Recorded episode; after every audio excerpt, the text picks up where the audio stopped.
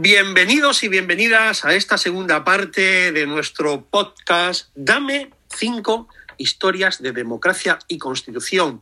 Hoy viajamos a la España del Renacimiento, a la Francia revolucionaria y a la España de Cádiz. Y comenzamos con la España del Renacimiento y la gran aportación fue la creación de los derechos humanos a cargo de David Parra, profesor de Derecho Constitucional. Querido David. Hola a todos. El derecho internacional moderno y la teoría de los derechos humanos tienen origen español. Concretamente, su gestación se sitúa en la Escuela Española del Derecho Natural y de Gentes, popularmente conocida como la Escuela de Salamanca. Difícilmente puede encontrarse a lo largo de la historia una etapa tan rica desde el punto de vista intelectual como los siglos XVI y XVII en España. En tan solo siglo y medio nunca han existido tantos y tan cualificados pensadores como nuestros clásicos, que, formados en la Universidad de Salamanca, irradiaron e iluminaron el saber de otras universidades europeas, tanto en el campo de la teología como en el ámbito de la filosofía y del derecho, especialmente de la filosofía jurídica. La defensa de los indios tras el descubrimiento de América juega un papel fundamental en la transformación de las concepciones del hombre y sus derechos. La escuela salmantina contribuyó a fundamentar la generalización y universalización de los derechos humanos, al considerar que todos los seres humanos son por naturaleza iguales y libres. Aunque no redactaron un código de leyes, en sus tratados plasmaron toda una filosofía de ley capaz de iluminar hasta las cuestiones más concretas a cualquier legislador honesto, incluso de nuestro tiempo, que no persiga otra cosa que la justicia. En sus páginas descubrimos una madurez política que se anticipa y preludia las concepciones liberales y democráticas de los siglos posteriores. Sin duda, la tarea de Locke, Jefferson, Rousseau y Montesquieu tuvo que resultar mucho más fácil después de conocer las obras de los dominicos Francisco de Vitoria, Domingo de Soto y Bartolomé de las Casas, los jesuitas Francisco Suárez y Juan de Mariana, el franciscano Alfonso de Castro y los juristas Fernando Vázquez de Menchaca y Diego de Covarrubias, entre otros. Esta es la filosofía que subyace en las primeras declaraciones de derechos de carácter universal, proclamadas ya a finales del siglo XVIII. La Declaración de Derechos del Buen Pueblo de Virginia, 1776, y la Declaración de Derechos del Hombre y del Ciudadano, 1789.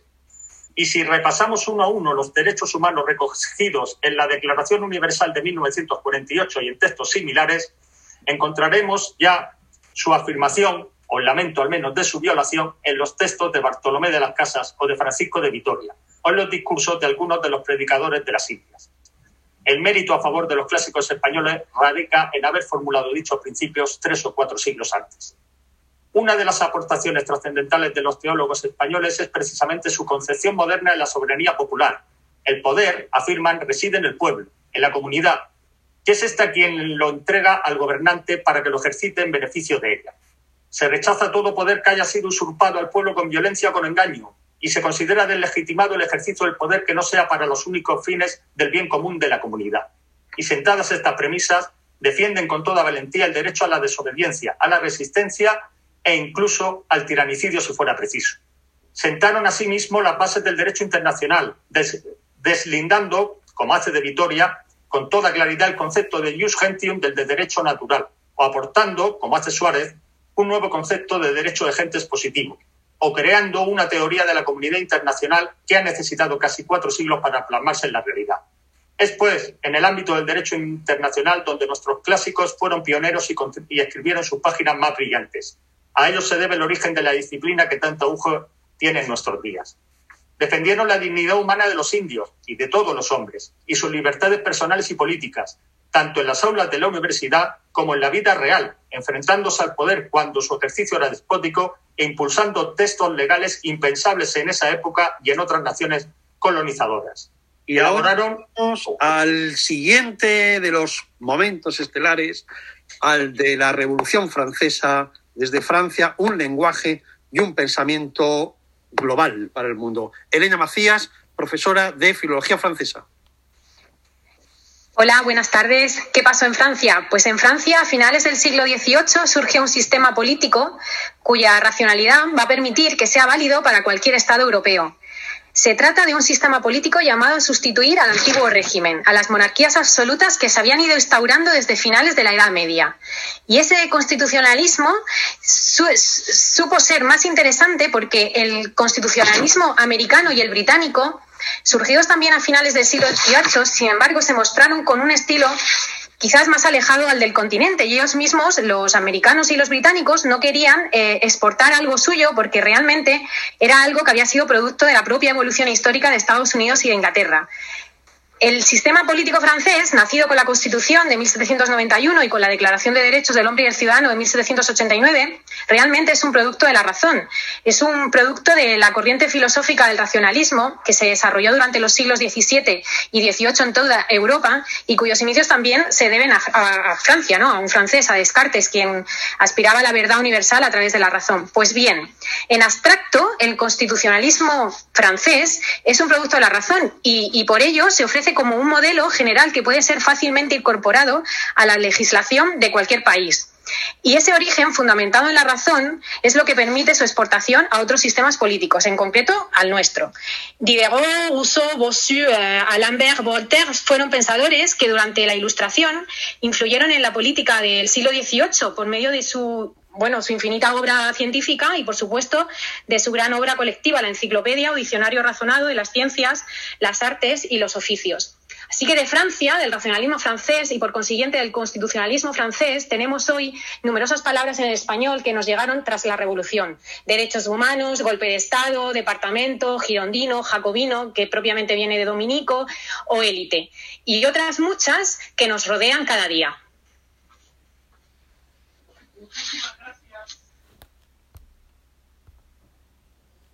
Y continuamos ya con la quinta de nuestras historias de Constitución y Democracia, la España de Cádiz y el liberalismo español, a cargo del profesor Ángel Covacho, profesor de Derecho Constitucional de nuestra Universidad de Murcia. Muy buenas tardes a todos y a todas. Es un placer estar aquí y aparte es un placer estar contándoos lo que os voy a contar acerca de la, de la, Constitución, de la PEPA, de nuestra primera Constitución liberal, de nuestra primera Constitución realmente. La, la niña bonita, la PEPA, fue conocida de muchas formas, ¿no? Pero lo importante, y es por lo que estoy especialmente contento de poder contaros esto esta tarde, es que dos cosas. La primera, que pienso que fue una constitución enormemente grande, importante, la madre sin duda del pensamiento liberal eh, español, la que inauguró el liberalismo en España.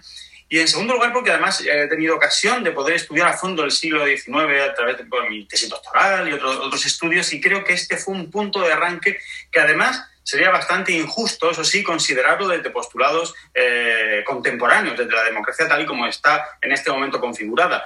Para entender la importancia, la trascendencia de la, de, la, de la, Constitución española de 1812, tenemos que situarnos en el contexto histórico en el que se promulga. En el año 1812, el contexto era que veníamos del absolutismo, estábamos en plena invasión eh, napoleónica, gobernaba Pepe Bonaparte, o las juntas interinas que se oponían a él. La vigencia de la, de la PEPA fue De, de alguna manera, la vigencia de la Constitución de 1812 fue de alguna forma más simbólica que real, pese a que estuvo realmente vigente. Pero su importancia, su trascendencia fue inmensa, porque hasta entonces en España y nosotros, los españoles, a veces, cuando pensamos en, los, los, continentales, los europeos, pensamos en revoluciones liberales y siempre se nos va la cabeza automáticamente a Francia, a la Revolución Francesa de la que nos acaban de hablar. Y sin embargo no nos acordamos de nuestra, de nuestra revolución liberal, no nos acordamos de nuestros liberales de, de comienzos del siglo XIX. Y es que fue una constitución que puede perfectamente enorgullecerse de ser la única del mundo que fue europea, que fue americana para las colonias americanas y asiática para Filipinas. Y además mmm, consagraba una serie de principios, de libertades, de derechos, derogaba una serie de instituciones, de mecanismos propios del antiguo régimen, por ejemplo, y el más conocido por todos vosotros seguro que será la Inquisición o el feudalismo. Eh, y, consagraba derechos y libertades para los ciudadanos de los que entonces no se podía ni, si, ni siquiera se hablaba, porque no, incluso el concepto de ciudadano, de ciudadanía, no era un concepto familiar. En el antiguo régimen se podía hablar en todo caso de súbditos, pero no de ciudadanos. Es verdad que estuvo en vigor muy poquito tiempo, puesto que en el año 14, dos años después, fue derogada con la llegada a España de Fernando VII, aunque luego volvería a estar en vigor, si habéis estudiado historia después del sexenio absolutista, el año 1920 llega el trienio liberal, durante, la, durante el cual volvió a entrar en vigor la Constitución del 12, y un poquito más adelante, de nuevo en el año 35, el, eh, mientras se preparaban los trabajos de la segunda gran Constitución española. La gran Constitución de Cádiz, con la que terminamos este podcast de las cinco historias de democracia y constitución. Gracias Ángel, gracias Elena, gracias David, gracias Adolfo. Y si queréis saber más, ya sabéis, Olimpiada Constitucional.